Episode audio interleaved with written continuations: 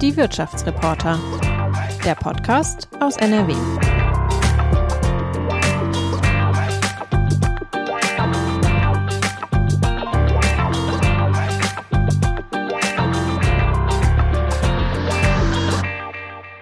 Kaum jemand hat so einen guten Blick auf die Wirtschaftsförderung im Ruhrgebiet wie Rasmus Beck. Sieben Jahre lang war er als Wirtschaftsförderer für die Business-Metropole Ruhr unterwegs und hat jetzt einen neuen Job angefangen. Hallo und willkommen zur siebten Folge von Die Wirtschaftsreporter. Heute wieder mit Watz Wirtschaftsredakteur Frank Messing. Hallo Theresa. Und mit mir, Theresa Langwald, Podcast-Redakteurin bei der Watz. Frank, das Ruhrgebiet ist ja seit jeher Industrieregion und durchlebt aber so seit den circa 60er Jahren eine gewaltige Transformation. Wir haben Rasmus Beck äh, zum einen auch deswegen eingeladen, um zu hören, was Wirtschaftsförderung hier im Revier eigentlich bedeutet und zum anderen natürlich auch, um zu hören, was er in seinem neuen Job vorhat. Ja, er ist zum 1. Februar dieses Jahres nach Duisburg gegangen, um dort die Wirtschaftsförderung neu aufzustellen eine ganz besonders spannende Stadt mit dem größten Bauprojekt äh, Nordrhein-Westfalens, Sechseen-Wedau, direkt an der Sechseen-Platte und an der Regattabahn. Zum anderen die Bebauung des Love Parade-Geländes in der Duisburger Innenstadt, also zwei Megaprojekte, die er da zu stemmen hat und die Wirtschaftsförderung neu aufzustellen hat. Wir wollten aber auch gleichzeitig nach sieben Jahren mal Bilanz ziehen, äh, was aus seinen Plänen geworden ist, insbesondere Flächenknappheit, was wird aus den Kraftwerke-Standorten und äh, wie können die Ruhrgebietsstädte an einem Strang ziehen. Und wir hören rein ins Gespräch.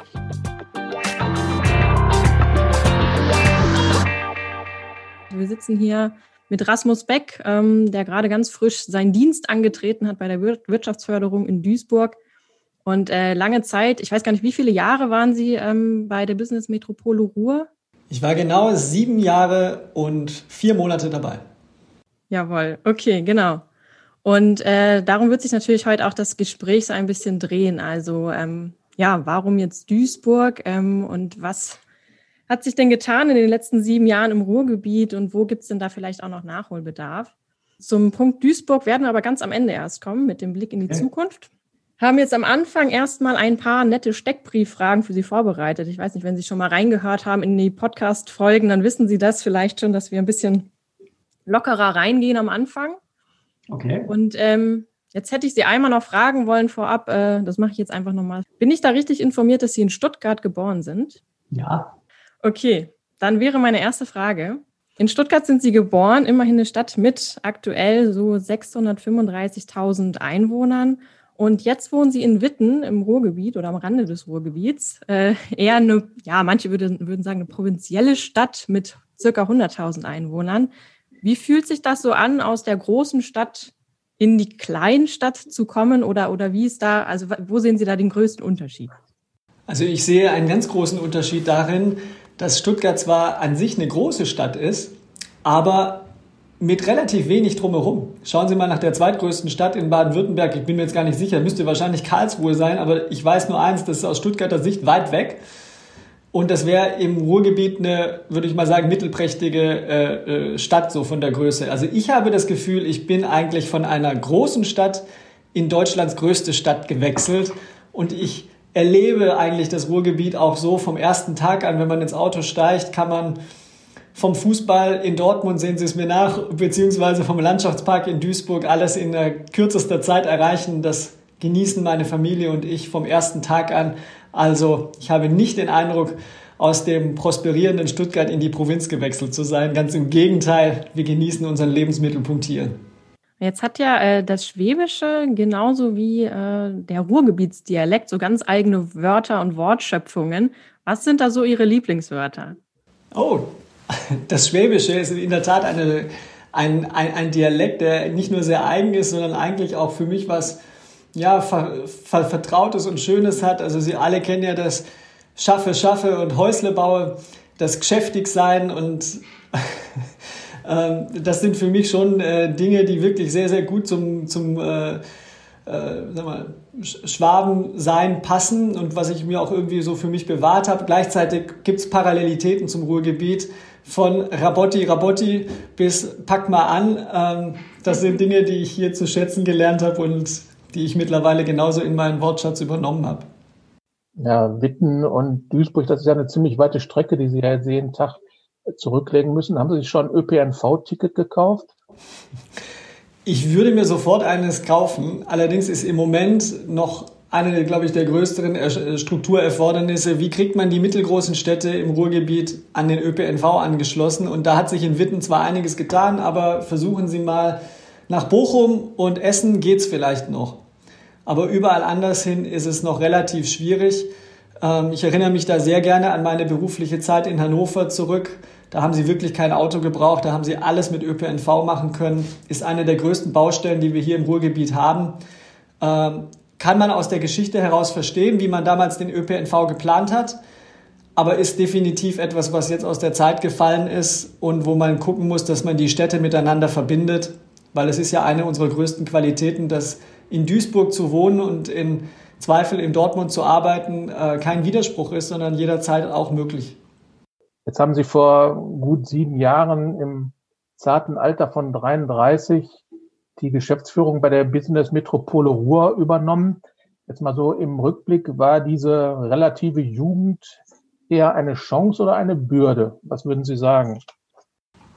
Ganz ehrlich, rückblickend für mich persönlich habe ich manchmal, ich war einfach gezwungen, weil ich einfach damals noch zwar sehr viele Stationen gemacht habe und auch viel lernen durfte, aber wenn man noch letztendlich relativ jung ist, muss man einfach viel noch lernen. Ähm, ich habe aber hier, und das ist eine, eine, eine unglaubliche Qualität, die ich hier kennenlernen durfte, immer offene Türen vorgefunden und da ich jemand bin, der Kritik auch wirklich einfordert, beziehungsweise für ein offenes Wort zu haben ist, ohne da eher puzzelig zu sein, äh, habe ich hier auch immer Leute um mich herum gehabt, die mir bei meiner Aufgabe und bei den Zielen, die ich hatte, geholfen haben, die auch in Projekte zu übersetzen oder auch mal zu sagen, Mensch Junge, da bist du vielleicht nicht so auf dem richtigen Weg, lass uns das doch mal lieber darüber nachdenken, ob man das so und so machen kann. Und insofern war die Jugend äh, eigentlich für mich eine große Qualität, weil jenseits der Sache, dass wir am Anfang als äh, Business Metropole Ruhr, damals noch WMR, Wirtschaftsförderung Metropole Ruhr, noch nicht so ein großes Angebotsportfolio hatten, man einfach gesagt hat, komm, dann geben wir der jungen Truppe da mal trotzdem die Chance, äh, mit guten Ideen und Elan was auf die Beine zu stellen. Und dafür bin ich unseren Partnerinnen und Partnern, die uns auf dieser Reise begleitet haben, auch äh, wirklich sehr, sehr dankbar. Wenngleich ich manchmal nicht verhehlen will, dass mir in so manchem Chefbüro äh, äh, auch ein Blick äh, entgegenschwirrt, so nach dem Motto, jetzt ist der Referent schon da, wann kommt denn der Chef? Aber das ist wirklich nur passiert äh, ganz am Anfang. Mittlerweile habe ich ja auch graue Haare bekommen. okay. Von mir noch eine ganz äh, kurze Frage. Äh, Currywurst oder Maultaschen? Currywurst. Okay. Herr Beck, Sie gelten als ambitionierter Sportler. Braucht man im Ruhrgebiet als Wirtschaftsförderer besonders viel Kondition, die Sie sich durch Ihren Sport angeeignet haben? Also Sie brauchen Kondition, ja. Ähm, wahrscheinlich nicht so sehr im Rennen oder Weglaufen, sondern äh, eher im Hinterhersein.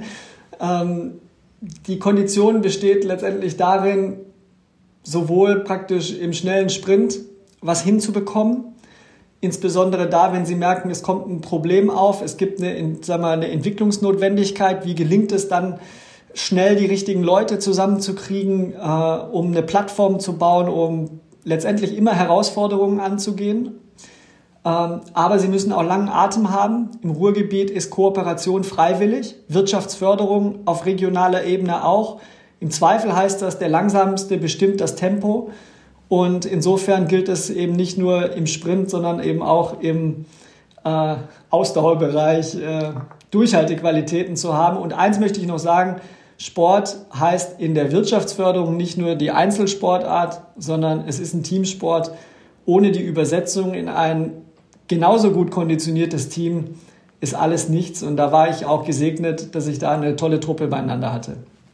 Ähm, jetzt würden wir an dieser Stelle normalerweise weitermachen mit den Fragen äh, von unserem letzten Gast an Sie, aber diesmal machen wir es ein bisschen anders und wir heben uns die für ganz äh, äh, ans Ende auf. Ähm, unser letzter Gast war ja Marc Tüngler. Ich glaube, Sie haben die Fragen sogar auch schon gehört und wissen schon, worum es geht. Ähm, das schieben wir noch ein bisschen auf und ich würde Sie gerne einmal fragen, mich würde jetzt nochmal interessieren, Wirtschaftsförderer, also so gesehen ist das ja kein Lehrberuf. Was genau macht man als Wirtschaftsförderer? Ja, Sie haben völlig recht. Also Wirtschaftsförderung ist kein Lehrberuf. Ich habe mich damit an der Universität mit sogenannten regionalen Innovationssystemen beschäftigt und dann letztendlich mit der Frage, was können eigentlich Städte und Kommunen, was können Regionen tun, damit äh, sie wirtschaftliches Wachstum und Beschäftigung erzeugen können. Weil obwohl wir ja glauben, dass die Standortfaktoren in Deutschland recht ähnlich verteilt sind, ist es ja trotzdem so, dass eigentlich in manch, nur in ganz wenigen Branchenhochburgen wirklich die Innovationstätigkeit zum Tragen kommt. Und die Frage letztendlich, was kann die öffentliche Hand im weiteren Sinne tun, damit Unternehmen erfolgreich sind, das ist letztendlich die Kernaufgabe einer, also das jedes Mal rauszufinden, ist die Kernaufgabe eines Wirtschaftsförderers. Der Auftraggeber ist die Politik, aber sozusagen der, diejenigen und diejenigen, die äh, von der Arbeit der Wirtschaftsförderung profitieren müssen, sind die Unternehmen. Und insofern das, was wir tun, ist genau ein Gefühl dafür zu haben, wo liegen die Entwicklungserfordernisse, was wird gebraucht, damit unternehmerisches Handeln in der eigenen Region, in der eigenen Kommune bestmöglich erfolgt und sich dadurch letztendlich Wettbewerbsvorteile ergeben, nicht nur für einzelne Unternehmen, sondern auch für den gesamten Standort. Und das ist aufgeteilt in verschiedene Handlungsfelder von der Flächenentwicklung über die Gründungsförderung, über den Technologietransfer mit Hochschulen, der immer wichtiger wird, bis hin zum Standortmarketing, dass man überhaupt weiß, was alles so Schönes in einer Region passiert, auch über die Region hinaus. Mhm. Okay, danke. Herr Beck, Ihre berufliche Karriere hat Sie ja schon an mehrere Stationen gebracht, Stuttgart, Hannover, Dortmund. Ähm, was würden Sie sagen? Was unterscheidet Metropolen wie Stuttgart und Hannover vom Ruhrgebiet? Also ich glaube, dass es erstmal vergleichbare Herausforderungen eigentlich für die Städte gibt, die Wirtschaftsförderung sehr intensiv betreiben. Da gehört Stuttgart ja in dem Sinne gar nicht ähm, dazu. Der ganze Süden von Deutschland ist eigentlich weniger durch so eine Art interventionistische Wirtschaftsförderung geprägt, weil die natürlich den Strukturwandel in dieser Form gar nicht kennen. Sie lernen ihn vielleicht jetzt kennen. Aber die Entwicklung, die es im Süden gab, fand ja weitgehend auf einer grünen Wiese statt oder mit geringen Transformationserfordernissen, weil die Industrien sich bis heute da sehr positiv entwickelt haben, insbesondere natürlich auch der Mittelstand. In Ruhr, Im Ruhrgebiet und in Hannover ist die Problemstellung ähnlich gewesen, dass es industrielle Strukturen gab, die äh, letztendlich an Wettbewerbsfähigkeit verloren haben und dadurch sich die öffentliche Hand auch fragen musste, was können wir eigentlich tun, zum einen diese Strukturen zu stabilisieren und zum anderen darauf zu schauen, was kommt danach, was können wir parallel noch an neuen Branchenstrukturen aufbauen. Und man glaubt das nicht, da hat Hannover, die Region Hannover, sehr, sehr viel gemeinsam gehabt mit dem Ruhrgebiet. Sie hat bloß bessere Startvoraussetzungen gehabt, weil, die, weil sie als Oberzentrum, als Landeshauptstadt schon sehr viel Dienstleistungswirtschaft und vor allem öffentliche Verwaltung hatte, was den Strukturwandel dort abgefedert hat. Aber da waren genau solche riesigen äh, Unternehmen wie zum Beispiel Hanomag, Maschinenbauer, chemische Industrie, die es äh, heute in dieser Form nicht mehr gibt oder die sich stark gewandelt haben. Und äh, das ist eine Ähnlichkeit eine Unterschiedlichkeit zwischen den Standorten liegt immer in dem, sagen wir mal, sozialen Umfeld, der Einbettung. Was für eine Geschichte gibt es? Wo will man hin oder wo will man wieder hin? Und mit welchen Strukturen packt man das letztendlich dann konkret als Wirtschaftsförderung an? Und da muss man sich jedes Mal wieder aufs Neue reinfinden. Jetzt reden wir immer selbstverständlich vom Ruhrgebiet. Ähm, ich will Ihnen mal die provokante Frage stellen, ob es dieses Ruhrgebietsgefühl überhaupt gibt. Ganz konkret, ähm, ist es nicht vielleicht einem Dortmunder herzlich egal, ob in Duisburg ein Unternehmen angesiedelt wird oder ob es in Mülheim äh, eine Flächenknappheit bei Gewerbeflächen gibt? Wie sehen Sie das?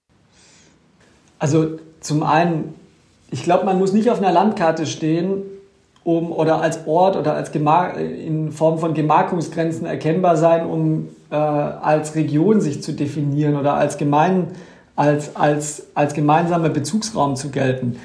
Für mich ist das Ruhrgebiet definitiv etwas, was durch engste Verflechtung äh, eine Bedeutung hat. Und diese Verflechtung, es führt mich dann auch auf die Beantwortung Ihrer Frage.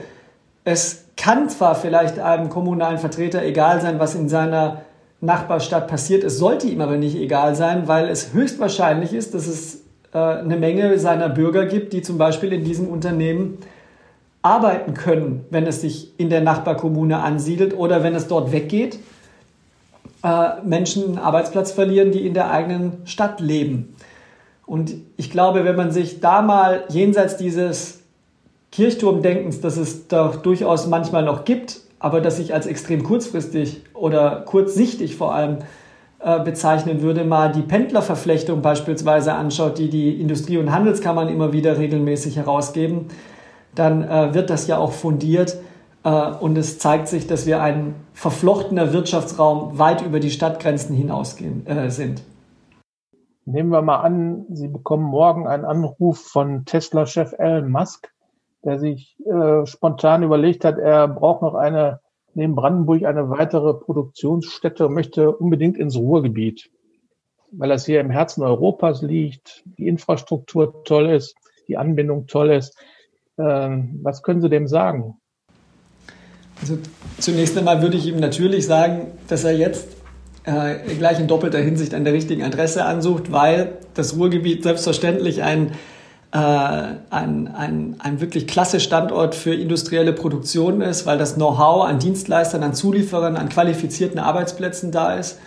Und darüber hinaus gibt es auch noch an einigen Ecken äh, wirklich großflächige äh, Industrieareale, die allerdings im Moment noch nicht verfügbar sind oder nur in kleinen Teilen.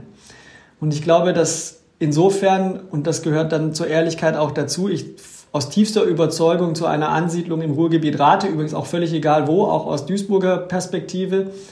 Äh, allerdings darüber hinaus man sich bewusst machen muss, dass wir große zusammenhängende Industrieflächen äh, als Mangelware bezeichnen müssen und dass eine Größenordnung wie in dieser Gigafactory in Brandenburg, glaube ich, im Ruhrgebiet so gar nicht möglich wäre.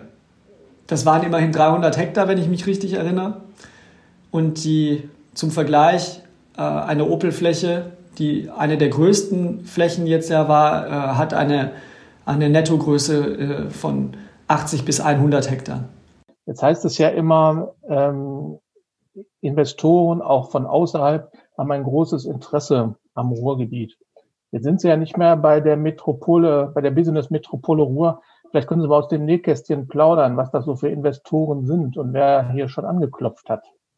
Ja, das kann ich gerne tun, weil ich glaube auch, dass es äh, ähm, überhaupt kein äh, Geheimnis ist. Ich ich erinnere immer wieder gerne daran, als ich den Job antrat, war eine der ersten Fragen, die mir übrigens nicht nur von der Presse gestellt wurde, sondern insgesamt, Herr Beck, ist ja schön, dass Sie jetzt Marketing machen wollen und das Augenmerk der Investoren auf das Ruhrgebiet richten.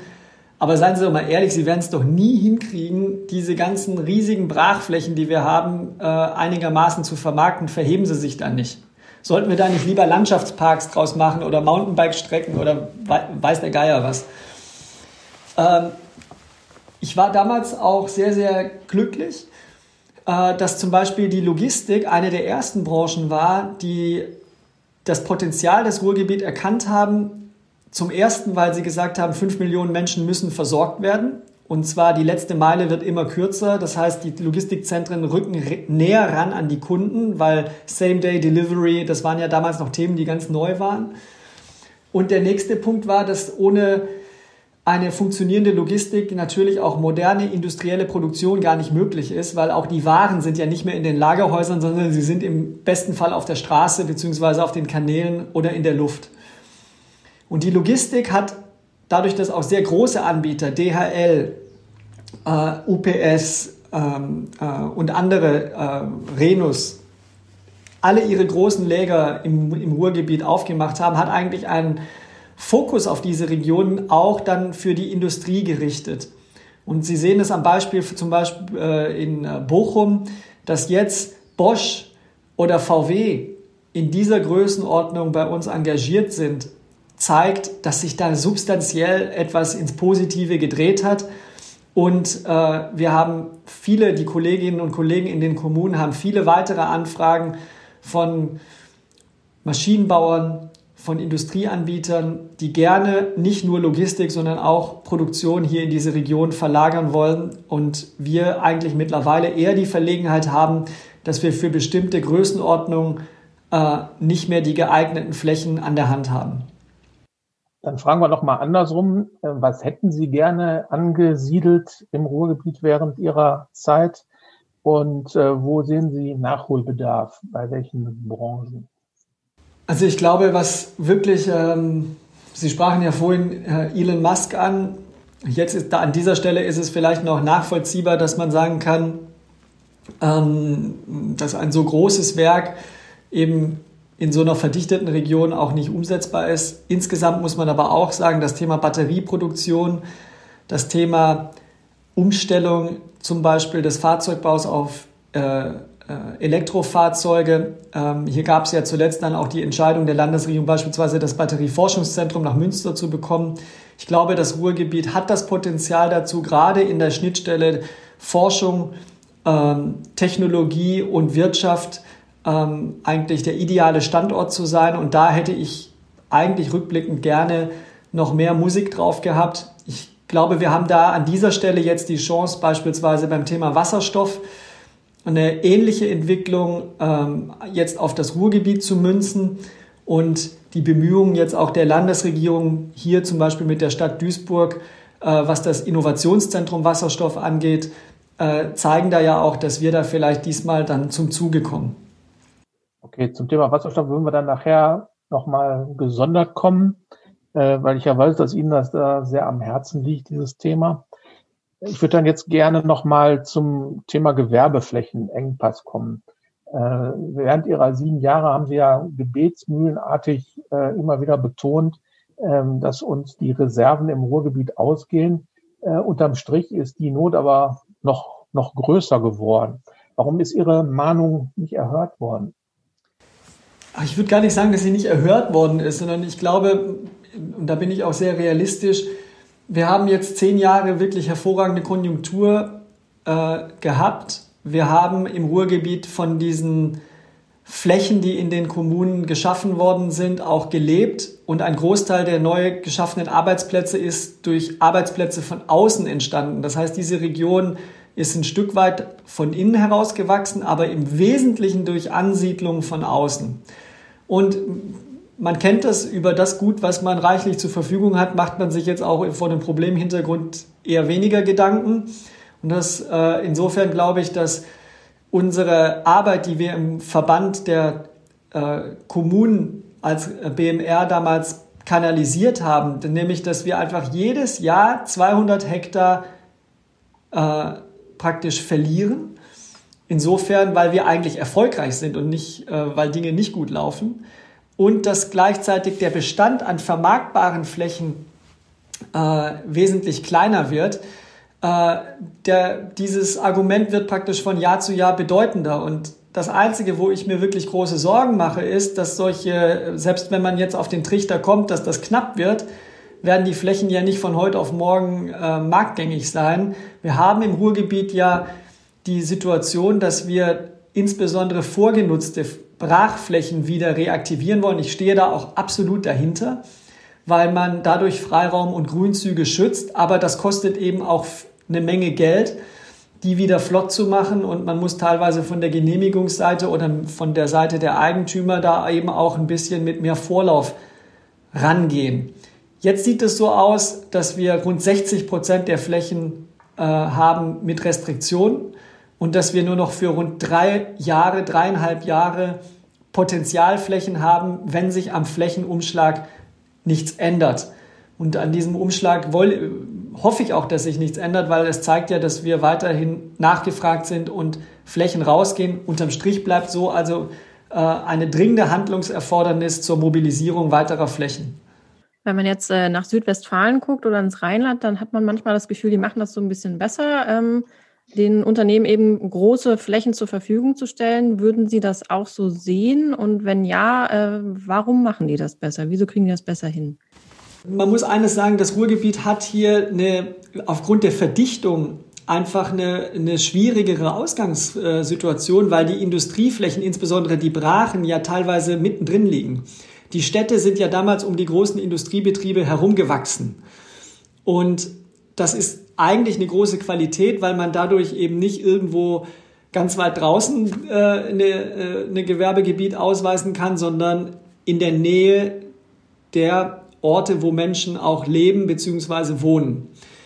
Ähm, das macht es aber eben auch schwierig, weil diese Flächen sind umkämpft. Da könnte auch ein Park sein, da könnte auch Wohnbebauung sein. Man spricht da von Flächenkonkurrenz.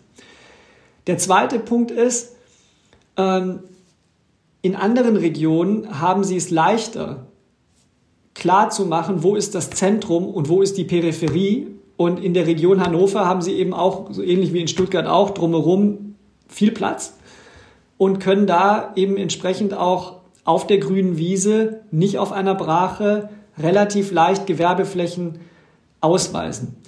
Allerdings muss man eines der Fairness halber sagen.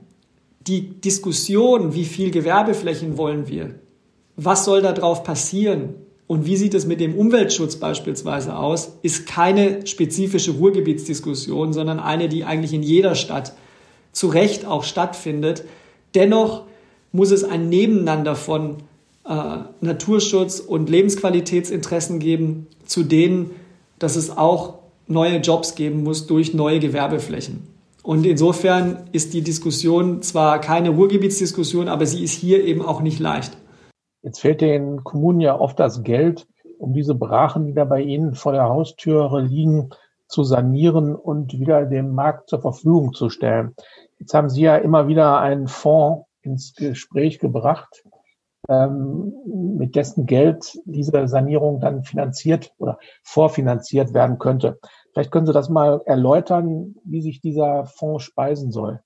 Ja, also die, der Gedanke eines solchen Fonds besteht im Wesentlichen darin, dass ein Eigentümer, ein privater Eigentümer, und die allermeisten Flächen sind ja im privaten Eigentum, sich natürlich überlegt, nehmen wir jetzt mal einen hypothetischen Wert an, wenn ich 100 Euro reinstecken muss, damit ich eine Fläche vermarktungsreif bekomme und sie danach aber nur für 80 Euro pro Quadratmeter veräußern kann, dann ist das erstmal kein sehr lohnendes Geschäft. Das heißt, ich lasse es erstmal liegen. Ich gucke mal, was damit passiert. Vielleicht ändern sich im Grunde die Kautelen noch einmal, aber sie kriegen natürlich äh, in die sogenannte Mobilisierung von Flächen keine Bewegung rein. Das heißt, wenn uns die Reaktivierung von Brachen wichtig ist, müssen wir erkennen, dass das ein öffentliches Interesse ist. Und wir dadurch, dass der Markt das aus seiner eigenen Kraft nur schwer regeln kann, sollte es gerade bei den größeren Flächen, die wirklich äh, eine, eine standortspezifische Bedeutung haben, die Möglichkeit geben, dass die Kommunen diese Flächen erwerben da geht es auch nicht darum, dass die vergoldet werden für den Eigentümer, sondern der, der Wert muss immer sein, letztendlich Wert der Fläche minus Abrüstkosten, das ist klar. Aber dass es überhaupt ein Packende gibt, die wieder äh, an den Markt zu bringen und insbesondere dadurch die, die Städte in die Kommunen, äh, die die Städte in die Lage versetzt, äh, die eigene Gewerbeflächenversorgung äh, in die Hand zu nehmen. Und dafür bräuchten die Kommunen, die ja alle in Haushaltssicherung oder zumindest in schwierigen Sparmaßnahmen stecken, eine Finanzierungsmöglichkeit, die es früher einmal über den Grundstücksfonds NRW gab, der mittlerweile abgewickelt worden ist. Äh, ich sehe aber das Thema nach wie vor als wichtig und bedeutend an. Und es wäre gut, wenn das Land hier gemeinsam mit dem Bund äh, sich bewegt und ein entsprechendes Angebot macht, was über die jetzigen Fördermaßnahmen hinausgeht. Okay. Die Industrie- und Handelskammern haben zuletzt immer wieder davor gewarnt, dass es zu einer Deindustrialisierung im Ruhrgebiet kommen könnte. Sehen Sie auch diese Gefahr? Und, oder andersherum wäre die, der Rückzug, der weitere Rückzug der Industrie vielleicht sogar eine Chance für das Ruhrgebiet? Also Sie sprachen ja vorhin davon, dass ich im zarten Alter äh, mit der Wirtschaftsförderung angefangen bin. Aber ich habe mittlerweile jetzt auch schon in meiner Berufserfahrung mitbekommen, dass es ein paar Themen gab, die sich einfach über den Zeitraum als anders erwiesen haben. Erinnern Sie sich vielleicht mal zehn Jahre zurück, Thema demografischer Wandel. Wir waren ja alle der Meinung, die Städte werden massiv schrumpfen und wir werden eine derartige Überalterung bekommen, Fachkräfteengpass und, und, und. Natürlich gibt es Knappheit von Fachkräften, insbesondere in stark nachgefragten Bereichen. Aber die Städte im Ruhrgebiet sind nicht geschrumpft. Die ganze Region ist auch nicht geschrumpft. Im Gegenteil, sie ist sogar gewachsen. Und ich glaube, dass die Frage der Deindustrialisierung, ehrlich gesagt, auch ein bisschen überholt ist. Richtig ist, wir haben einen industriellen Kern, der ist wesentlich kleiner als früher, der ist ungefähr 20 Prozent äh, der sozialversicherungspflichtigen Beschäftigten macht der aus. Richtig ist auch, es gibt beispielsweise mit der Gesundheitswirtschaft andere Branchen, die mittlerweile größer sind. Aber dieser Kern an sich ist sehr stabil und wettbewerbsfähig. Insofern geht es mir eigentlich eher darum, äh, zu schauen, was braucht dieser Kern, um zu wachsen. Das tut er übrigens auch. Ähm, und die Wertschöpfung, die von der Industrie ausgeht, die ist eben um ein Vielfaches höher als in manch anderen Dienstleistungsbereichen. Und das ist ja eigentlich äh, ähm, das, was die Industrie- und Handelskammern zu Recht ansprechen, dass wir die Industrie nicht hinten überfallen lassen und ihre Bedürfnisse, weil sie eben gerade für die Wertschöpfung, für die Dienstleistungsaufträge, für die vielen Zulieferer, die es dann außerhalb der Industrie gibt, so bedeutend ist. Ne? Als kleiner äh, Hinweis noch, das ist der Grund, warum beispielsweise das BIP pro Kopf in Duisburg mitunter am höchsten ist. Ja? Gerade weil es eben hier sozusagen hier wird gebucht, was in der Stahlproduktion an Wertschöpfung geschaffen wird. Und das äh, zeigt sich eben äh, auch insgesamt am, im industriellen Kern im Ruhrgebiet. Sie sagten gerade, andere Branchen wachsen. Eine davon ist die Gesundheitswirtschaft, die zuletzt bei den bei der Zahl der Arbeitsplätze den industriellen Kern ja überflügelt hatte. Ähm, ist die Gesundheitswirtschaft die äh, neue Montanindustrie der Neuzeit? Nee, es gibt ein paar Unterschiede zur Montanindustrie. Die Montanindustrie so als Verbundwirtschaft, wo man aufbauen praktisch von der Steinkohleförderung über die chemische Industrie, über die Stahlproduktion einfach wirklich ähm, ähm, Branchensegmente aufgebaut habe, die unmittelbar an diesen äh, ähm, an die Kohleproduktion angeschlossen waren, ist das in der Gesundheitswirtschaft anders. Also die sind nicht, wie der Name schon sagt, als Verbund äh, organisiert, wo man, wenn man da ein Mikado-Stäbchen rauszieht, auch praktisch der Rest der Wertschöpfungskette Probleme bekommt, sondern die Gesundheitswirtschaft hat bei uns im Ruhrgebiet einen ganz harten Kern an ambulanter und stationärer Versorgung, also auf gut Deutsch eine Menge Krankenhäuser, viele Arztpraxen, eine hohe Dichte an Versorgungseinrichtungen und dann um diese Versorgungsstrukturen herum auch einen wachsenden Teil von Dienstleistungen im Gesundheitsbereich, beispielsweise in der ambulanten Pflege. Und diese Branchen, die sich da so drumherum ge, äh, organisiert haben, die wachsen mitunter sehr, sehr stark äh, und bieten viele neue Jobs an. Ähm, und ich glaube, dass diese Tendenz weiter zunehmen wird, weil wir sprachen vorhin über den demografischen Wandel. Die Gesellschaft wird weiter altern. Gleichzeitig ist das Bedürfnis älterer Menschen, selbstbestimmt zu Hause länger zu leben, ungebrochen hoch. Und dafür wird es Dienstleistungen und auch viel Technologie brauchen, damit das ermöglicht wird. Okay. Ähm, Sie sprachen vorhin selbst die, die Kohle an, um die sich ja im ausgehenden 20. Jahrhundert alles, ähm, alles geschart hat im Ruhrgebiet. Ähm, jetzt werden die Kohlekraftwerke abgeschaltet in, im Laufe der nächsten Jahre. Dafür fließen sechs, mehr als 600 Millionen Euro in die Region, um neue Arbeitsplätze aufzubauen. Sind Sie der Meinung, dass dieses Geld ausreichen wird? Erstmal muss man sagen, dass wir in den Kohlekompromiss mit aufgenommen wurden, das war ja von Anfang an erstmal nicht klar. Ähm, insofern ist es gut für das Ruhrgebiet, dass neben dem Ende der Braunkohleverstromung und des Braunkohletagebergbaus im noch sozusagen in einem relativ späten Stadium die Steinkohle noch mit reingerutscht ist und dann im, entsprechend auch äh, finanziell bedacht worden ist. Natürlich muss man sagen, vergleicht man das, glaube ich, mit den etlichen Milliarden, die in die äh, teilweise ländlichen Regionen im, Braunkohle, äh, im Braunkohlebergbau äh, fließen, sind die 600 Millionen ein überschaubarer Betrag, der aber gleichzeitig uns in die Lage versetzt, den daraus resultierenden Strukturwandel, und das ist das Wichtige, präventiv, das heißt im Voraus anzupacken. Das Problem von Strukturwandel war ja sehr oft, beziehungsweise von den Hilfen daraus, dass es als Reparaturbetrieb äh, funktioniert hat. Das heißt, es war was kaputt und dann hat man sich Gedanken gemacht, wie kriege ich es wieder flott oder wie, wie baue ich eine Ersatzstruktur. Und dieses Thema wird jetzt andersherum aufgezäumt und äh, man kann mit diesen rund 670 Millionen Euro in einem sehr breiten Themenspektrum äh, dafür sorgen, dass die richtigen Projekte angestoßen werden, die sowohl Innovation als auch Beschäftigung sicherstellen. Wichtig ist allerdings, dass man sich bei dieser Sache nicht verzettelt.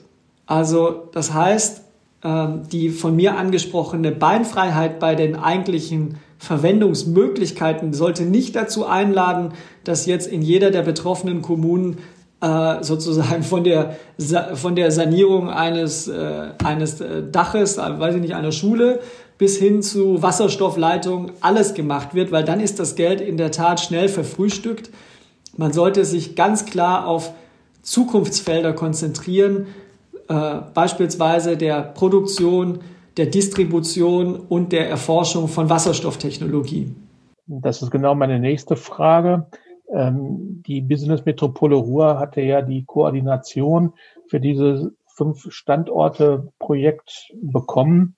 Sie sollen die Kommunen, die von der Schließung der Kohlekraftwerke betroffen sind, ja da moderieren, dass die zusammenarbeiten. Zeichnen sich denn da schon Ergebnisse ab, was an den Standorten, wo demnächst die Kohlekraftwerke abgeschaltet werden, passieren wird? Ja, da zeichnen sich, also da ist viel Bewegung reingekommen. Es ist ja in der Tat so, dass für diese Frage, was an den Kohlekraftwerksstandorten passiert, auch sehr wichtig ist, wann gehen denn die jeweiligen Kraftwerke eigentlich vom Netz? Und da ist ja, ähm, da haben sich die Eigentümer mittlerweile ja auch weiterführende Gedanken gemacht. Das heißt, wo soll es eine weitere energiewirtschaftliche Nutzung geben, beispielsweise durch den Bau von Gaskraftwerken oder durch den Aufbau von Elektrolyseuren. Ähm, wo oder welche Flächen werden dann auf diesen riesigen äh, Arealen, wo die Steinkohlekraftwerke standen, noch frei? Und was kann dann letztendlich auch passieren? Ein wichtiger Bestandteil war auch, dass aus dem Geld der 670 Millionen nicht der Abriss der Kraftwerke bezahlt wird, sondern dass das Aufgabe der Betreiber ist, diese Kraftwerke rückzubauen und wenn es darüber hinaus Hilfen geben soll, dass die eben nicht in diesen Topf eingehen, weil dann hätte man im Grunde sich über andere Tätigkeiten nicht groß Gedanken machen müssen, weil das eben auch eine kostspielige Angelegenheit ist. Diese Grundsatzfragen sind in meinen Augen geklärt. Hier hat sich das Wirtschaftsministerium auch sehr, sehr klar und gut positioniert. Und meine Einschätzung ist, dass es einen klaren Fokus wirklich auf Zukunftstechnologien und die Vernetzung von Industrieunternehmen Wissenschaftseinrichtungen, Forschungseinrichtungen gibt und auch den Aufbau von geeigneter Infrastruktur. Zukunft ist ein gutes Stichwort. Wir würden jetzt einmal den Schwenk machen zu Duisburg und äh, dem, was Sie mit dem Standort so vorhaben. Und da würde ich Ihnen gerne als erstes jetzt einmal die äh, Fragen von Marc Tüngler für Sie einspielen. Ja, lieber Herr Beck, erstmal eine saloppe Frage. Warum Duisburg?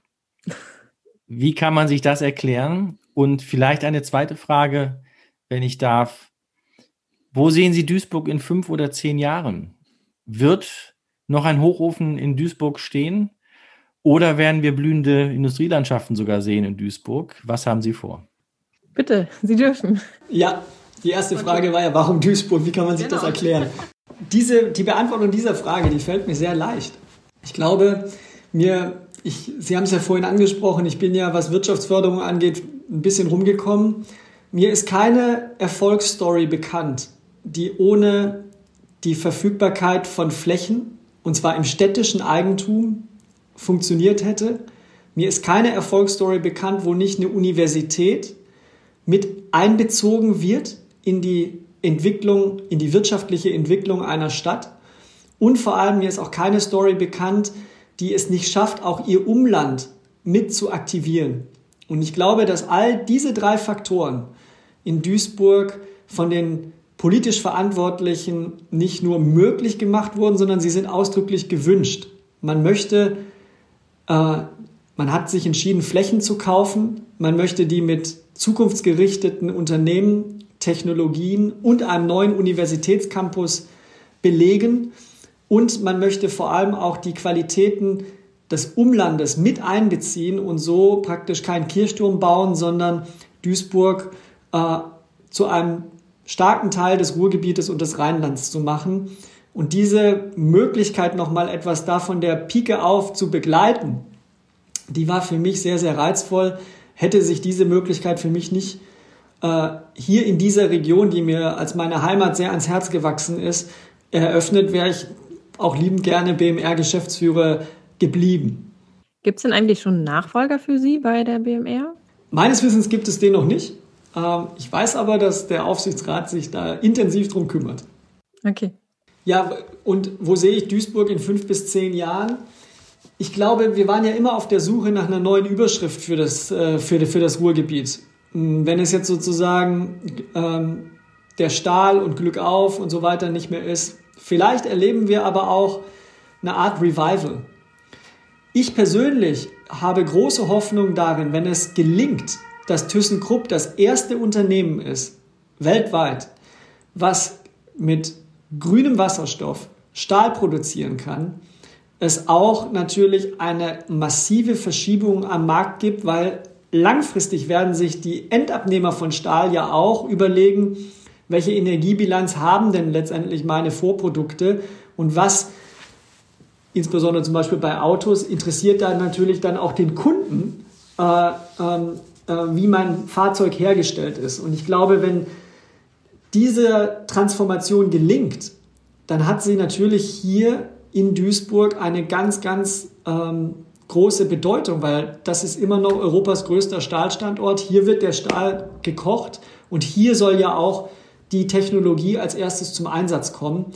Ähm, ich sehe Duisburg in fünf bis zehn Jahren ähm, also insofern noch mit Hochöfen und vor allem als Zentrum äh, der Wasserstofftechnologie in der industriellen Verwertung. Ein zweiter großer Leuchtturm ist das Projekt Sechseen Wedau, das ja von der Landesbauministerin immer wieder als das größte Bauprojekt in Nordrhein-Westfalen bezeichnet wird. Ähm, sind Sie zuversichtlich, dass diese neue kleine Stadt, die da entstehen wird, äh, Duisburg und der Region einen Schub verleihen wird? Ja, also erstmal, ich bin sehr, sehr glücklich darüber, dass in, glaube ich, kaum einer weiteren Stadt äh, so viele neue Wohnungen gebaut werden wie in Duisburg. Das trägt zweierlei Themen Rechnung. Zum einen gibt es einen Bestand an Wohnungen, der nicht mehr zeitgemäß ist, der ja auch durch die Stadt immer weiter reduziert wird. Und gleichzeitig heißt das nicht, dass man dann mit einem kleineren Bestand arbeitet, sondern dass es eben auch neue Wohnungen gibt und insbesondere hier die städtische Wohnungsbaugesellschaft, die GEBAG, äh, hier wirklich der Treiber ist und vorwärts geht. Man kann bei dem Thema Sechseen-Wedau eines ganz gut sehen. Erstens, das Ruhrgebiet an sich, und das ist nicht nur in Duisburg der Fall, bietet geringe Einstiegspreise. Und wenn dort qualitativ hochwertig gebaut wird, eigentlich unvergleichlich hohe Renditen für diejenigen, die dort investieren. Sowohl der private Häuslebauer als auch institutionelle Anleger. Weil die Mieten trotzdem steigen. Auf einem moderaten und wirklich sehr lebenswerten Niveau. Der zweite Punkt ist, man kann an sechs äh, Seen Wedau sehen, und deswegen haben ja auch einige Fachzeitschriften zuletzt gesagt, das sind sogar die Objekte, die die höchste Rendite langfristig erzielen werden, dass eine Stadt beispielsweise wie Düsseldorf eben auch nicht mehr in der Lage ist, ihre Wohnungsbaupolitik ohne die Einbeziehung ihres Umlandes umzusetzen. Und davon profitiert der Duisburger Süden, davon profitiert auch der Mülheimer Süden, davon werden wir äh, sowohl an den Nord- als auch an den Südgrenzen im Ruhrgebiet profitieren können, wenn es uns gelingt, die eigenen Infrastrukturprojekte, die eigenen Wohnungsbauprojekte mit den Marktsituationen in den angrenzenden Regionen abzugleichen und davon dann natürlich auch zu profitieren. Insofern hat die Bauministerin völlig recht. Dieses Projekt zeigt, welches Potenzial äh, Wohnbauprojekte im Ruhrgebiet haben und hiervon wird die Stadt Duisburg sehr profitieren, aber auch beispielsweise Düsseldorf und das Umland von Duisburg. Okay, dann würden wir Sie jetzt bitten, Herr Beck, ähm, eine Frage zu formulieren an unseren nächsten Gast. Das ist ähm, Matthias Hauer, CDU-Politiker aus Essen. Ich weiß nicht, ob Sie sich kennen äh, im Bundestag und er sitzt unter anderem im, Untersuchungsausschuss zum Fall Wirecard. Und ähm, darum wird es auch gehen in unserer nächsten Folge mit ihm am 12. Februar. Nee, das stimmt gar nicht. Am 26. Februar, so. Ähm, haben Sie dazu vielleicht eine Frage, vielleicht sogar zum Fall Wirecard oder sonst auch was ja. anderes? Lieber Herr Hauer, was mich natürlich sehr interessiert, wie wahrscheinlich auch viele andere, die äh, sich für Anlegersachen interessieren, warum ist eigentlich im Fall Wirecard dieser ganze Schmuh so spät aufgeflogen und was passiert mit dem Geld, was da viele Anleger hineingesteckt haben? Wie gehen Sie daran und stellen vielleicht auch sicher, dass es nicht nochmal in Zukunft passiert? Okay. Ich glaube, dann haben wir es auf dem Kasten, ne? oder? Hat mir große Freude gemacht. Ja, es gibt ja, gibt ja dann auch noch in der Zeitung und auf dem watz.de Portal dann auch noch einen, äh, einen Appetizer dazu, also einen Artikel. Ah, super. Herr Messing hat mich gefreut, äh, dass wir uns wiedersehen, Frau Langweilig, ja. dass wir uns sehen. Ja. Ähm, lassen Sie uns in Kontakt bleiben. Sobald es was Freshes aus, aus, aus Duisburg zu berichten gibt, sind Sie die Ersten, die es erfahren. Okay. Sehr schön, wunderbar. Okay, machen Sie es gut, ne? Bis dann. Tschüss. Tschüss. Ciao. So, Beck ist weg, zumindest hier aus der Podcast-Folge und bei der Business Metropole Ruhr. Aber im Ruhrgebiet wird er ja weiterbleiben und wir sind auf jeden Fall gespannt, was sich in den kommenden Jahren in Duisburg so tun wird. In zwei Wochen, also am 26. Februar, haben wir den Essener Politiker Matthias Hauer zu Gast. Er sitzt im Untersuchungsausschuss zum Fall Wirecard und wir wollen in der Folge mal ein bisschen aufdröseln, wie es zu dem Skandal überhaupt kam, wer alles mit drin steckte und was es Neues aus dem Untersuchungsausschuss gibt. Falls ihr auch eine Frage stellen wollt, dann twittert uns doch gerne an. Meinen Kollegen Ulf Meinke, der in zwei Wochen wieder hier zu hören ist, den findet ihr unter seinem Klarnamen Ulf Meinke. Und ich heiße bei Twitter senfdrüber mit UE. Bis dann, wir freuen uns. Ein Podcast der Walz.